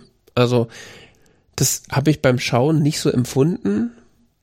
Aber jetzt, wenn ich so drüber nachdenke, äh, so, warum ist dieser ähm, Bruce Wayne eigentlich so super schlecht drauf? Also ja, seine Eltern sind tot, ist mir schon klar. Aber äh, äh, der ist ja es gibt, es gibt ja diesen Witz, diesen Witz im Internet, dass das jetzt der Emo-Batman ist, weil er auch immer diese Augen Emo-Batman. Weil er immer diese, diese dunklen, diese dunkles, dunkle Make-up da unter den Augen äh, immer noch anhat, äh, wenn er, wenn er Bruce Wayne sozusagen ist. Aha. Aber er wirkt auch die ganze Zeit so deprimiert und, und äh, alles ist scheiße und äh, mein Leben ist nichts wert. Ist, also der ist ja der, kurz von der Depression gefühlt. Ja, aber also ich weiß die ganze Zeit so, ach, lass es doch einfach, ist doch eh alles sinnlos. aber es wird nicht erklärt, warum irgendwie. Und ich hatte am Ende des Films so das Gefühl so, ach komm, lass es doch, geh doch einfach mit der Frau mit, ist doch eh scheißegal, Gotham ist doch für den Arsch. Ja. Das äh, ist auch so, ein, auch so ein Ding. Also, ich weiß nicht, ob das in anderen Batman-Filmen anders ist, aber Batman, äh, äh, Gotham ist ja schon immer so ein ziemlicher Sumpf. Also das ist ja so, du haust ja, irgendwo. das ist ja auch so gezeichnet immer als der Sumpf. Also du haust irgendwo einen Verbrecher kaputt, es kommen zwei nach. Ja, aber das. Aber das war diesmal schon echt extrem. Weil ich das verstanden habe, ist Gotham ja so quasi so, das soll ja so der Sündensumpf sein. Ja. Immer. So quasi das Extremste, Extremste der sündigen Großstadt. Als Motiv. Ja, nur, ja, ja, ja, aber ich, also, sonst habe ich ja das Gefühl, dass, dass Batman wenigstens noch so ein bisschen Unterschied machen kann. Also so ein Verbrechen kann er dann mal verhindern und dann ist der Tag irgendwie gerettet. Ja, sonst hat man immer noch so die Hoffnung immer zumindest, ja. die, die einem vermittelt wird, so, er könnte es schaffen, er könnte es schaffen. Aber am Ende dieses Films hatte ich so das Gefühl so, ach komm, ist doch einfach, ist doch eh, ist doch für ein Arsch, komm. Ja, vor allen Dingen hasselt er sich ja irgendwie so drei Stunden lang ab um dann am Ende äh, es nicht zu schaffen, dass die Stadt überflutet werden, äh, überflutet wird und halt alle sterben. Also das wird zwar nicht gezeigt, aber die Gefahr, die da ja ist schon eine beschissene Situation am Ende. Sagen wir es mal, fassen wir es mal so zusammen. Naja, also die Gefahr, die da ja gezeichnet wird vom Riddler, ist ja, ja, ich habe da diese Bomben äh, platziert und wenn die explodieren, dann wird irgendwie die Stadt überflutet und die Leute sind da eingekesselt und werden sterben. Wenn, ja. du, wenn du das nicht verhindern kannst. So, ja, und er kann das nicht verhindern. Und dann gibt's dann irgendwie so eine Szene, wo er dann im Wasser steht und irgendwie so Leuten über so Schuttteile hilft, die so vom einen Wasserteil ins andere Wasserteil geführt werden. so, hier, hier bist du nur, hier bist du nur bis zur Brust nass, nicht bis zum Hals. das, das ist dann diese Rettungsaktion, die da so symbolisch dargestellt wird. Aber so drumherum, was da passiert ist, dass da wahrscheinlich irgendwie alle möglichen Leute gestorben sind oder was auch immer, man weiß es ja nicht, wird gar nicht gezeigt und wird auch gar nicht mehr thematisiert. Also diese große Bedrohung, die da an die Wand gemalt wurde, die dann äh, in der Katastrophe tatsächlich dann in die Realität überführt wurde, das ist dann halt passiert, aber wird auch nicht weiter thematisiert und so, ah Mist, habe ich nicht geschafft, schade. und äh, irgendwie ist dann so, ja, das Verbrechensbekämpfen geht weiter. Ist auch immer noch ganz schön nass hier. also am Ende der Film hört ja damit auf, dass Gotham immer noch überflutet ist. Es ist immer noch stockfinster, es ist immer noch überflutet, du hast immer noch die ganze Zeit das Gefühl, geht dieser Bildschirm noch heller? Ja, wobei so viel, wie es in diesem Film regnet, ja, das wäre sowieso überflutet worden. Das ist jetzt auch egal, ne? Also das war schon schon so diese erste Szene an der U-Bahn-Station, wo ich schon drüber nachgedacht habe, als ich das gesehen habe, so so viel Regen bleibt da liegen. Müssen da nicht irgendwie, also habt ihr irgendwie Abflussprobleme oder so? Also Ja, vor allem ist es ja quasi ein, ein wochenlanger Dauerregen. Es gibt ja, ja quasi und dann, dann so, oh, Motorrad, Verfolgungsjagd, so, Junge, Junge, pass mal auf bei dem Regen. das ist schon. Ja. Aber das ist ja mit dem Motorrad kein Problem. Mit dem Auto, da bricht man dann hinten aus. Mit dem Motorrad gar kein Problem. Nee, nee. Gar, nee. Da hat man auch viel weniger Reifen, die wegrutschen können. Ja, genau. Mit dem Auto, da rutscht man eine leichteste Bewegung, Sofortdrehung und sonst was. So am Motorrad ist überhaupt kein Thema. Ja. Dieser Film ist eigenartig. Vor allem, ja. wie gesagt, es ist echt visuell. Ich hatte den kompletten Film das Gefühl, ich muss meinen Bildschirm irgendwie heller machen. Es, es geht nicht hell, es ist so dunkel. Nee, das hatte ich interessanterweise gar nicht. Also er war schon in diesem ein dunkler Film, aber ich hatte jetzt nicht das Gefühl, dass ich irgendwie nichts sehe. Also das war irgendwie. Ja, natürlich sieht man was. Das gibt schon Kontraste und sowas, war, aber. War jetzt nicht diese eine Game of Thrones Folge, wo man 45 Minuten in den schwarze, schwarze, des schwarzen Bildschirm angeguckt hat und zwischendurch mit einer Fackel gesehen hat. Dann gibt es eine großartige, großartige Parodie von Family Guy. Quasi nichts von der Schlacht siehst, aber irgendein Scheiße passiert und dann, was, was? ja. Ähm. Also diesen Fehler, dass das nur für spezielle HDR-OLED-Filme gemacht, äh, Fernseher gemacht war, den gab es ja auf jeden Fall nicht. Ich habe alles gut sehen, gut sehen ja, können. Ja, natürlich kann man alles sehen, aber es ist trotzdem Ach, ich weiß nicht, ich fand's ein bisschen arg duster. Ja. Mehrmals in dem Film gedacht habe, ja, ihr habt jetzt herausgestellt, Batman, dunkle Gestalt, alles voll dark hier. Aber der Film heißt jetzt The Batman. Das mit dem Dark Knight Gedöns, das war. Stimmt, ja. Gut, ich meine, Batman ist halt immer nachts unterwegs, da kann man halt nichts machen. Aber ja, ich verstehe schon in 50er Jahre Filmen waren die Nächte heller als bei denen der Tag, ja. Ja, das liegt aber daran, dass es tagsüber gefilmt war. Und man dann nachträglich das Bild nur dunkler gedreht hat. Ist schon klar, aber ja. so filmisch vom Eindruck her, ne? Ja.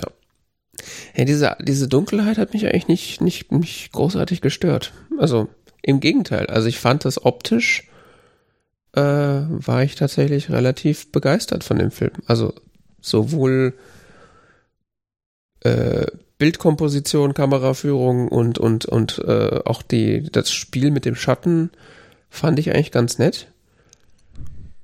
Ich fand auch das Set-Design und die, äh, die Kostüme ziemlich gut. Also der Batsuit, ich fand ich Ja. echt, echt, echt gut. Aber das ist halt, Ganz schön Hightech, ne? Der Batsuit. Ja, der mit seinen filmenden Augen. Ach so, äh, ja, Linsen das stimmt, und, ja. Äh, die, er ist kugelfest komplett und Ja, das so vergleichst du mit einem 60er Jahre Batman, wo so ein Typ äh, in lustig farbigen Strumpfhosen rumläuft. Das ist, äh, ja, das ist das, schon ein krasser Kontrast, ne? Und ja, und vor allen Dingen, ähm, selbst mit dem, äh, mit dem Nolan Batman, also der hat, glaube ich, einmal oder zweimal so eine Kugel ab und dann ist auch schon, da will er aber auch wieder nach Hause. also der hat da, glaube ich, auch ein, eine Kugel, einen kugelsicheren Batsuit, aber, also, ich weiß ja nicht, ob du das schon mal gesehen hast, wie das aussieht, wenn, wenn auf eine, äh, wenn eine kugelsichere Weste eine Kugel abhält. da stehst du nicht sofort wieder auf. äh, ich habe es schon gesehen und es ist tatsächlich also nicht so wie da so ich halte meine Hand hoch und die Kugeln prallen an mir ab so so schon so krasses Hightech Material also Ja, das jetzt, wo du sagst, ich habe auch zwischen, also zwischendurch dachte ich so, oh, ja, ganz schön guter, also ganz schön gutes Material. Und jetzt so rückblickend so, es ist eigentlich ziemlicher Schwachsinn. Also das, Und äh, es hat übrigens in jeder Szene, die, die, die ich de, die diesbezüglich gesehen habe, äh, dazu geführt, dass ich drüber nachgedacht habe, wie cool sicher ist eigentlich der Kopf? Hm. Ja, vor allen Dingen hat es bei mir dazu geführt, dass ich mir irgendwann gedacht habe, so, ja, so jetzt eigentlich egal, ob er sich jetzt da verteidigt, der ist ja eh unverwundbar. also diese, ähm, so ein bisschen das Batman, äh, das, das Superman-Ding, so, ähm, wenn der, wenn der Superheld so gut ausgestattet ist und, und so unverwundbar ist, dann ist einem irgendwann die Figur egal. Also man hat man, also sonst ist es ja so, also auch, jetzt wieder Beispiel die Nolan Batman Filme, da gibt's schon Szenen, da kriegt er irgendwo ein Messer irgendwo reingerammt und dann ist er so schwer verwundet, dass er sich nach Hause schleppen muss und dann bist, sitzt du dann da als Rezipient und denkst so, uh, ob er das noch schafft? Und da war das so, ja gut, ist jetzt da halt das Hochhaus runtergefallen und hat sich den Kopf an der Brücke angehauen, aber läuft schon. Ja, ich meine aber auch so vor so Gestalten wie dem Joker oder so aus den Nolan-Filmen. Da wird einem ja schon so ein bisschen schwummelig. Hm. Und der Riddler ist mehr so nervig. Du meinst jetzt. Ich weiß äh, nicht, diese, diese, diese Aspekte am Ende so mit von wegen, weil du jetzt gerade sagst, da fühlt man sich nicht bedroht oder du kannst nicht so, das Gefühl hatte ich auch bei den Schurken, also auch bei der, bei der äh, Kostümierung im Sinne von, ja, super, der ist ja sowieso irgendwie unbesiegbar, sonst was. Ich meine, der Typ, selbst irgendwelche Bomben gehen hoch, sonst was, der kann perfekt Auto fahren, sonst, der kann eigentlich alles perfekt und ist unverwundbar, ja, super, dann macht er hier noch so ein bisschen den Dicken und äh, Ja. ist irgendwie super. Toll. Ähm, ist unverwundbar, kann irgendwie alles, äh, gelingt ihm trotzdem nix. Mhm. Wozu ist er überhaupt da? Das fragt er sich auch. Ja, das ist de facto der Inhalt des Films. Ich meine, welchen Unterschied kann er eigentlich machen, weil er macht ja keinen. Ja. Ähm, das wird ja immer wieder rausgearbeitet so. Dann aber auch jetzt mal so ein, in der Figurenkonstellation gedacht im Sinne von ähm, äh, der, der Joker in den Nolan-Filmen. Wenn ich jetzt heute Bilder von dem sehe, denke ich immer noch so, hey, hey, hey, hey, der war schon echt crazy. Mhm. Wenn ich diesen Riddler sehe, aha, Ja, der Typ ist problematisch. Das ist auch irgendwie eine sehr problematische Geschichte, die sich da so entfaltet. Aber so richtig mitschwingen konnte ich da nicht. Also im Sinne von, dass ich da so mit Drogen empfunden habe. Das haben sie zu, zum Ende hin versucht, im Sinne von, dass sie das so, dieses Riddler-Ding, das ist so eine Bewegung und das mhm. sind jetzt irgendwie ganz viele und so ganz komisch so und keine Ahnung was, aber ich weiß nicht. Irgendwie habe ich das denen nicht so richtig abgekauft. Ja. Ja, ist irgendwie, stimmt. Ich habe mich gerade, ich wollte gerade sagen, ja, der kommt ja auch erst, wird ja auch quasi erst ganz am Ende eingeführt. Man sieht ihn ja vorher gar nicht. Und dann ist mir eingefallen, nee, Moment, stimmt ja gar nicht. Der, man sieht den ja ganz von Anfang an. Also der, den Riddler, ja, den sieht man die ganze Zeit. Ja, das hatte ich irgendwie komplett verdrängt. Also ich hatte irgendwie äh, abgespeichert, ja, diese Figur ent, äh, wird ja quasi ganz erst am Ende gezeigt, sonst sieht man, äh, kommuniziert er ja quasi immer nur über Briefchen. Aber nee, stimmt ja gar nicht. Der, man sieht ja, wie er den, äh, den Bürgermeister umbringt und man sieht ihn ja auch dann später. Ja. Es ist aber irgendwie so komisch und vergessenswert, dass ich das komplett verdrängt hatte. Ich dachte, der kommt erst am Ende. ja, das Identifikationspotenzial ist halt auch so, weiß ich nicht oh ja, creepy Typ bringt irgendwelche reichen, elitären Leute um. Er ist auch irgendwie so, er sieht auch irgendwie so random aus. Also sein, sein Kostüm ist irgendwie so, also am Anfang dachte ich so, okay, es ist irgendwie so, hat irgendwie gewürfelt bei seiner Kostümauswahl, so dieses, dieses, diese Maske da, die, die ihn dann so schön schnaufen lässt. Und später kommt dann ja irgendwie so oder lässt er so durchblicken, dass er irgendwie so Fan von Batman ist und irgendwie auch halt so eine Maske haben wollte, so nach dem Motto, so das Kylo Ren Problem. Ich hätte ja auch gern so einen Darth Vader Helm. Aber äh, auch das war jetzt nicht so richtig überzeugend. Also auch da wieder Charakter oder, oder Figurenmotivation. Warum macht er den ganzen Scheiß? Also das ist so, das Problem hatte ich beim Joker bei den Nolan-Filmen auch. Warum macht er eigentlich diesen Scheiß? Aber er war irgendwie. Ja, dafür gibt's ja diesen Joker-Film. Ja, aber auch ohne, äh, den habe ich auch immer noch nicht gesehen, aber auch ohne, auch ohne diesen Joker-Film ist die Figur an sich irgendwie so überzeugend gespielt, dass ich ihm irgendwie dann trotzdem eine Motivation irgendwie abkaufe. Das ist so, er ist so wahnsinnig und, und überzeugend in dem, was er tut, dass ich dann schon irgendwie das Gefühl habe, okay, der wird schon irgendwie eine Motivation haben. es muss ja einen Grund geben, warum der so komische Sachen macht. Und beim Riddler war es so, er hat dann ja so seine Motivation irgendwie versucht darzulegen, indem er seine, seine Orphanage-Vergangenheit da irgendwie äh, erzählt. Aber das war auch irgendwie so belanglos und dann vor allem so, ja, du hast jetzt irgendwie so in diesem, als Orphan da in diesem Junkie-Haus da und dir ging's schlecht und ihr wart alle neidisch auf Bruce Wayne. Und deswegen bringst jetzt Leute um. Gut, dass wir darüber geredet haben. das ist ja. Mich schockt ein bisschen, dass du diesen Joker-Film nicht gesehen hast. Hm. Warum? Ich dachte, jetzt äh, hättest du gesehen. Ja, der steht auch. Bin ich jetzt fest von ausgegangen. Ja, der steht auch seit 1795 auf meiner Watchlist, aber irgendwie wirkt er immer so düster, dann habe ich immer nie Lust drauf. Ja, der ist auch düster.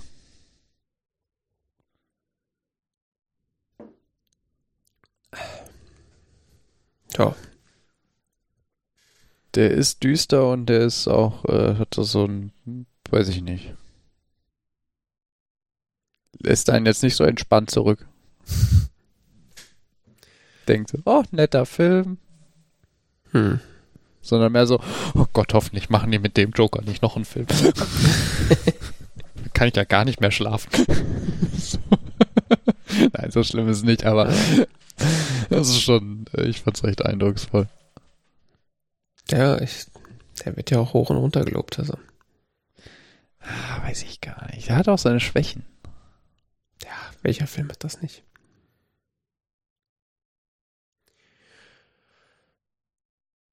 Ja.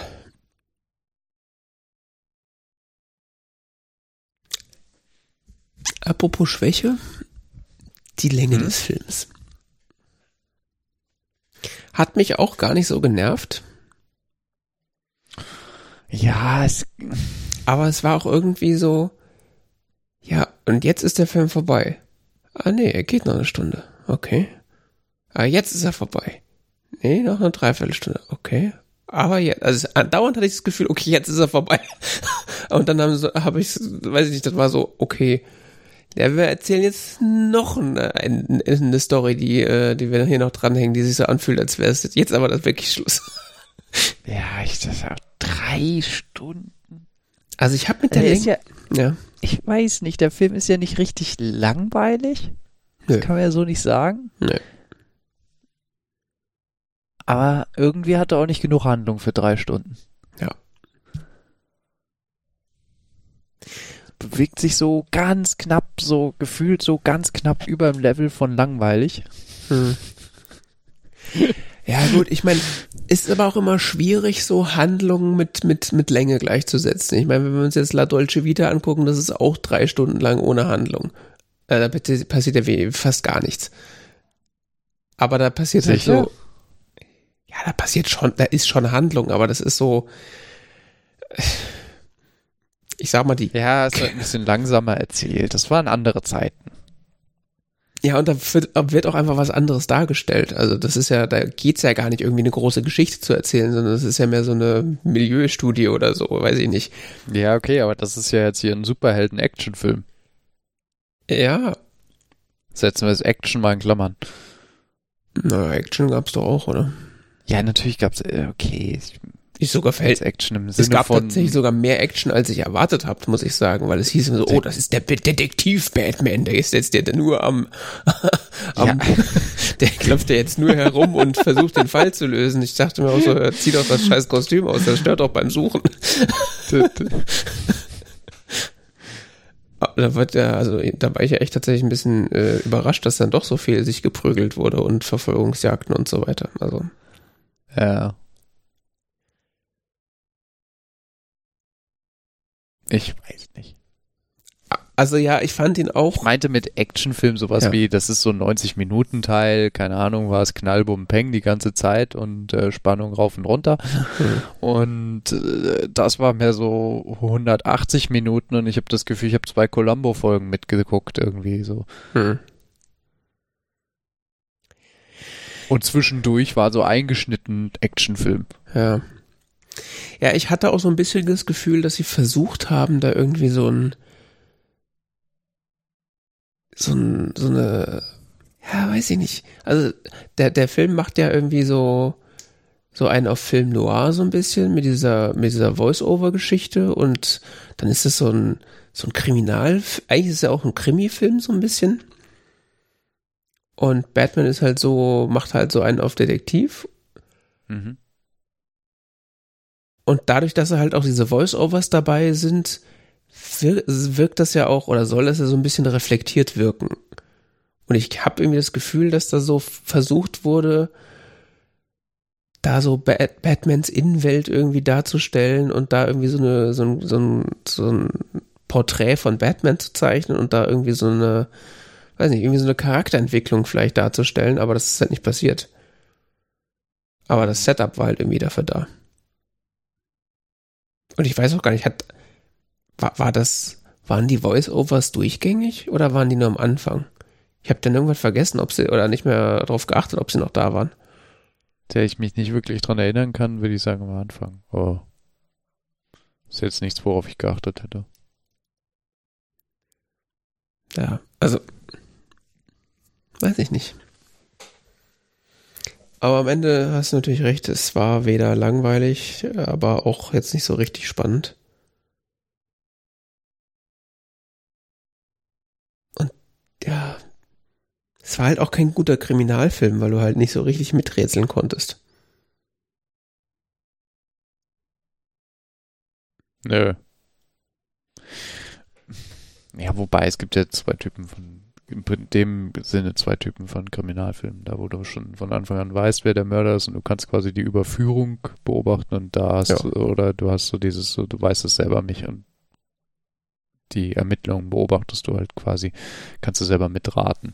Ja. Hier haben wir irgendwie so eine Mischung aus beiden, dass wir so ein bisschen wissen, wer es war und aber gleichzeitig das nicht wirklich wissen. Ja, beziehungsweise das, das Geheimnis, was es zu lüften gilt, ist nicht, wer der Mörder ist, sondern warum er das eigentlich tut, was er da tut. Ja, beides irgendwie. Also das ist ja quasi die Fährte, auf die quasi der Mörder ihn locken will, das aufzudecken. Gleichzeitig möchte er aber ja herausfinden, wer ist der Mörder. Hm. Es stehen ja im Prinzip beide Fragen im Raum. Ich finde, so als Kriminalfilm betrachtet, macht der Film beides nicht richtig gut. Ja. Also ich, er hatte schon so Momente, wo, wo es dann auch so ein bisschen spannend war und da so ein bisschen Kriminalstimmung aufgekommen ist, aber über die ganze Zeit Das- gesehen war das so, pff, ja. Was zum Beispiel gerade ich mit Columbo verglichen habe. Ich finde, Columbo zum Beispiel ist eine, ist eine häufig gescholtene, aber sehr gute Krimiserie. Mhm. In dem Sinne, du weißt fast jeder Folge von Anfang an, wer der Mörder ist. Mhm. Es gibt ein paar, wo es nicht so ist. Und das weiß ich, weil ich habe alle Columbo-Folgen mehrmals gesehen. Mhm. Erschreckenderweise. Aber ähm, es gibt äh, den meisten weißt du in der Regel, wer am Anfang der, wer der Mörder ist. Und was eben dann so faszinierend ist, ist die Überführung des Mörders Mhm. oder der Mörderin Ja. über eben die Dauer der Folge. Und das ist äh, sehr interessant ausgearbeitet und gemacht und ähm, mal überraschend, mal weniger überraschend. Das ist, und das haben wir hier nicht so richtig. Wir haben hier weder so eine richtige Überführung noch so ein richtiges, dass man so mitraten könnte, weil ja auch der Mörder oder der Täter hier immer so völlig außerhalb allem steht. Du kannst ja nicht wirklich mitraten, wer es jetzt war, weil du kriegst ja nicht irgendwie so ein Figurenensemble am Anfang vorgestellt, wo so einer von denen war's und wir finden jetzt den Film über raus, wer es von denen war, Mhm. Sondern es ist irgendwer im Dunkeln. Ja. Und du bist so, hängst einfach nur völlig ab von dem Film und so, ja, äh, okay. Hm. Das kann auch ganz spannend sein, aber irgendwie fand ich es ja dann wiederum nicht so toll. Ja. Es hat mich so ein bisschen an an so Filme, so wie, wie hieß der Sieben? Der mit den sieben Todsünden? Mhm. Jemand immer jemanden umbringt so und das dann so inszeniert wie so eine Todsünde? Ja, ich habe den nicht gesehen, aber ich weiß, dass es da ungefähr drum geht, ja. Mit Ja, es ist viel zu lange her, dass ich den gesehen habe. Aber so ein bisschen so dieses Prinzip, keine Ahnung. Es gibt so jemand Verrückten, der irgendwelche verrückten Zeichen setzt und so und Mhm.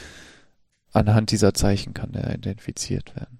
Dafür sind aber dann wiederum ist zum Beispiel bei bei dem bei diesem Thriller, Horror, wie auch immer, Film 7 kannst du so, es sind halt dann die Zeichen, das, was so faszinierend ist. Das ist wiederum bei diesem Batman-Film aber auch nicht so, weil da ist es mehr so, der Bürgermeister einer Stadt, die ich nicht verstehe, wird erschlagen. Okay. Von einem Verrückten. Okay. Also, es gibt sehr wenig Identifikationspotenzial auch. Ja.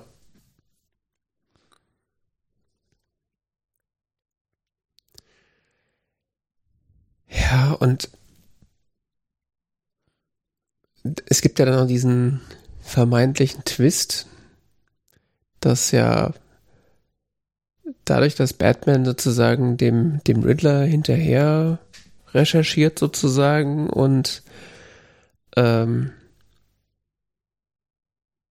seine Rätsel versucht zu lösen, äh, kommt es ja irgendwann dazu, dass Batman quasi dem Riddler dabei hilft, Falcone zu töten. Das ist ja so das Hauptziel oder eins der, der Hauptziele vom Riddler äh, so in diesem Film. Und äh, das wird dann ja auch äh, ja, am Ende ist es ja nicht. Der Film geht dann ja noch eine Dreiviertelstunde, aber gefühlt gegen Ende, wo dann der, der Riddler festgenommen wird und Batman dann äh, im Gefängnis mit ihm spricht, äh, führt er ihm das ja dann vor, so, ja, wir haben doch super zusammengearbeitet, so, und dann ist ja Batman irgendwie total angepisst. Und dann dachte ich mir so, ja, das war doch die ganze Zeit klar, dass er dich dazu irgendwas, also dass, dass der Riddler versucht, Batman dazu zu bringen, irgendwas zu tun, was er gerne hätte. Und äh, also das hat man doch irgendwie so von Anfang an so äh, kommen sehen und ba Batman so trottelig so, ja, wir müssen die Ratte mit Flügeln irgendwie ans Licht zerren, dann machen wir das jetzt mal. Warum macht ihr das? Weil es der Riddler sagt? Warum? das fand ich irgendwie Ich hab keine Ahnung. sehr merkwürdig. Also. Also irgendwann waren dann diese Rätsel nicht mehr so irgendwie äh, Hinweise auf, die, auf das nächste Opfer, sondern irgendwann war das dann plötzlich Handwe Handlungsanweisungen für Batman und der hat die auch noch umgesetzt. Das ist Ja. jetzt nicht nur, dass am Ende nicht noch eine Einkaufsliste da stand, so hier, ich hätte gern Eier, Butter und Zucker, kauf mal für mich ein. Was jetzt auch irgendwie hätte noch gefehlt. Da war ich irgendwie so, ja, aber das war doch klar, dass sie dich da verarscht. Das, warum machst du das denn? Ist doch. Ja. Das war nochmal so ein Inhalt, also so ein inhaltliches Ding, was, ich weiß nicht, ob das jetzt der große Twist hätte sein sollen oder einer der großen Twists, aber es ist irgendwie, war irgendwie sehr mittelmäßig.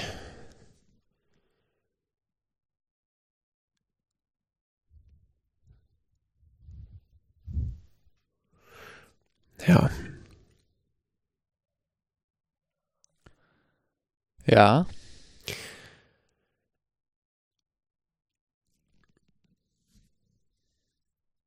Ich habe irgendwie das Gefühl, ich habe irgend über, ähm, über den Verlauf dieses Gesprächs meine Meinung zu dem Film nochmal dramatisch geändert. Jetzt, wo wir so ein bisschen reflektiert haben. Also als gestern, als ich den, nee, ich habe den vorgestern schon gesehen, aber als ich ihn gesehen hatte und auch jetzt so, als wir angefangen haben, darüber zu reden, dachte ich so, ja, war eigentlich ganz gut. Sah doch nett aus. War doch irgendwie spannend. Aber wenn man so ein bisschen drüber nachdenkt, passt da echt so einiges nicht zusammen. Mhm. Und äh, ich habe mich da, glaube ich, relativ gerne von der Optik ablenken lassen, weil die finde ich nach wie vor sehr nett. Also wie Batman aussieht und also so die, die, die was ich halt vorhin auch gesagt habe, das Kostüm und Setdesign und, und auch die alles Visuelle finde ich ist eigentlich sehr ansprechend oder ist halt ist eine sehr finde ich sehr eigentlich eine sehr gelungene Mischung. Also auch wenn die das jetzt zu dunkel war insgesamt äh, fand ich das schon eigentlich ganz gut. Aber so erzählerisch und und von der Geschichte her merkwürdiger Film. ist schon irgendwie komisch. Ich hatte dem tatsächlich auf Letterboxd irgendwie dreieinhalb Sterne gegeben. Also auch da war ich mir schon sicher, okay, es war ein okayer Film und der sah halt sehr gut aus, deswegen habe ich ihm mal ein bisschen mehr Punkte gegeben. Äh, Ich weiß gar nicht, habe ich den überhaupt bewertet? Äh, Ich habe den gar nicht gelockt. So spannend fand ich den. Aber ich befürchte, ich werde jetzt meine, äh, meine, mein Review anpassen müssen, weil dreieinhalb ist er eigentlich nicht.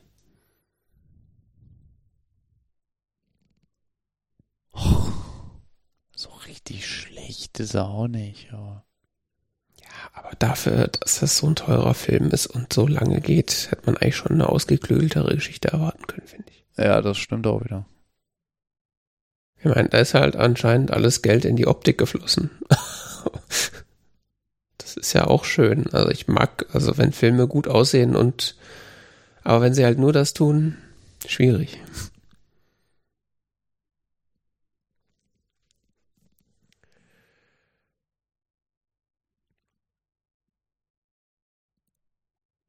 Tja.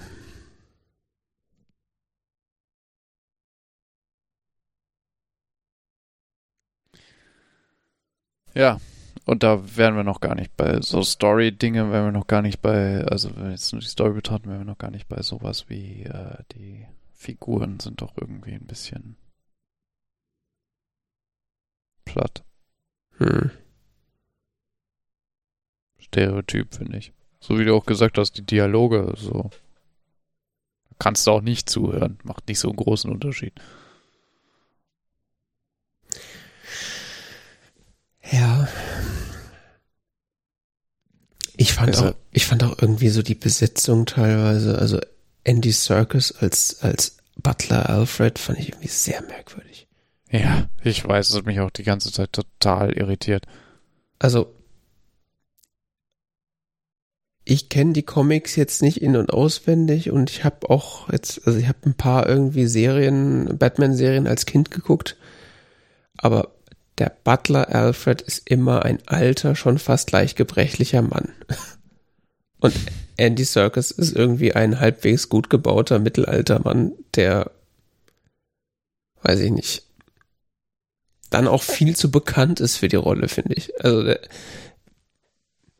wenn ich Andy Serkis sehe, denke ich halt immer gleich an Gollum oder an irgendwelche anderen CGI-Viecher, die er gespielt hat. Das war komisch. Und auch, auch, auch Falcone, also gut, das kann natürlich jetzt sein, dass ich dadurch Severance leicht geschädigt bin. Äh, Ja, der- den fand ich ganz gut, ehrlich gesagt, muss ich sagen. Ich fand äh, John Turturro, äh, der den ja gespielt hat, der, der, der hat die Rolle gut gespielt, Ja.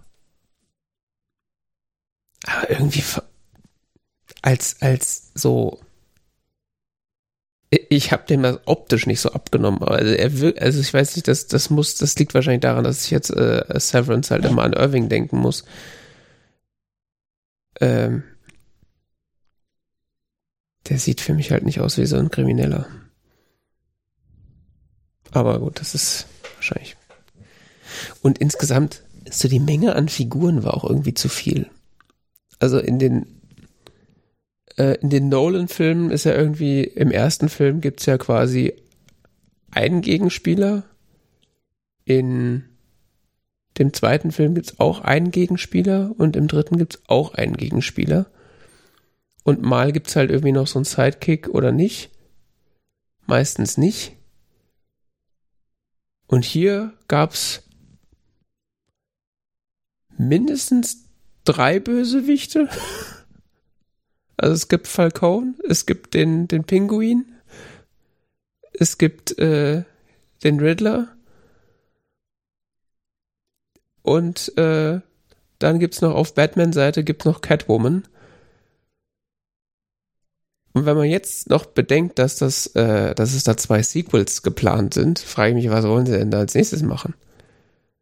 Wollen sie dann die ganze Justice League noch dazu holen? Also, also die, die Nolan, ich, ich, ich glorifiziere die Nolan-Filme leider ein bisschen, aber da hat's quasi bis zum letzten Film gebraucht, bis da so eine Figur wie Catwoman eingeführt wurde und sowas wie äh, ähm, Robin, äh, die, es gibt ja noch den Robin als Begleiter von, von Batman, der wird ja Mhm. ganz am Ende vom letzten Film so angeteasert, dass es das vielleicht mal geben könnte.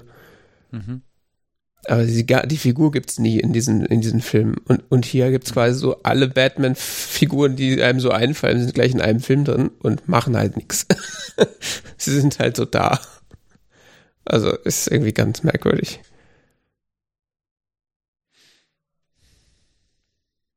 Also sie haben jetzt quasi Catwoman im ersten Film komplett verbrannt. Die ist jetzt weg. Ich wüsste nicht, warum die nochmal wiederkommen sollte. Und ihre Story war halt so äh, auch ein bisschen komisch. Und auch völlig unnötig. Also sie hätte auch hätte auch komplett nicht, also ich, fand die die die äh, Zoe Kravitz und wie sie die Rolle gespielt hat und so, das fand, war schon okay. äh, Aber was hat das mit der Story zu tun gehabt? Auch eigentlich nix. Sie ist halt zufällig die Tochter von dem einen Bösewicht.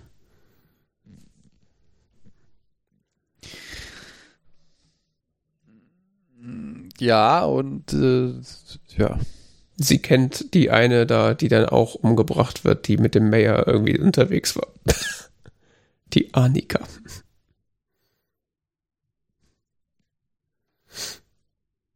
Ich habe keine Ahnung. Reiten wir das Pferd nicht weiter tot. Ja, das Pferd ist tot. Das Pferd ist sowas von tot. Ähm, Ja. Ich weiß nicht, ich mochte den Film nicht.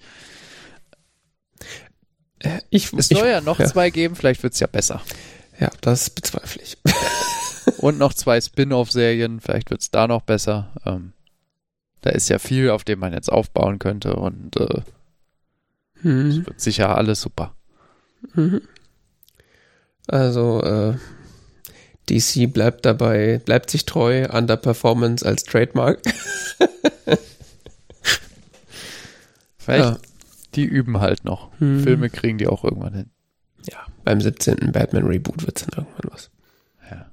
Es kommt sicher irgendwann nochmal eine Batman-Trilogie. Also die jetzt, vielleicht wird's jetzt nicht, aber dann die nächste. Hm. There's always another trilogy. Okay. Perfetto. Zum nächsten Mal schauen wir den Film Sunset Boulevard von, ich glaube, 1950, wenn mich nicht alles täuscht. Äh, Yep. Falls das nicht exakt stimmt, da in dem Bereich. Von äh, Billy Wilder.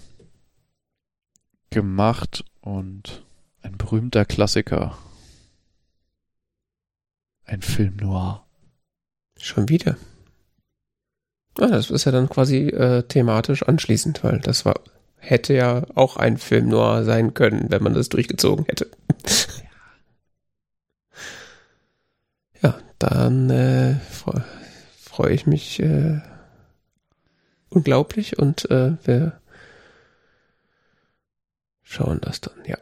Äh, das war die 185. Ausgabe des TZ Talk Radios. Auf tz.org findet man diese Sendung und die Shownotes dazu, Links, äh, die wir besprochen haben, findet man auf dieser Seite und folgt uns auf Mastodon oder auch auf Twitter und wir hören uns bald wieder Genau. und bis zum nächsten Mal.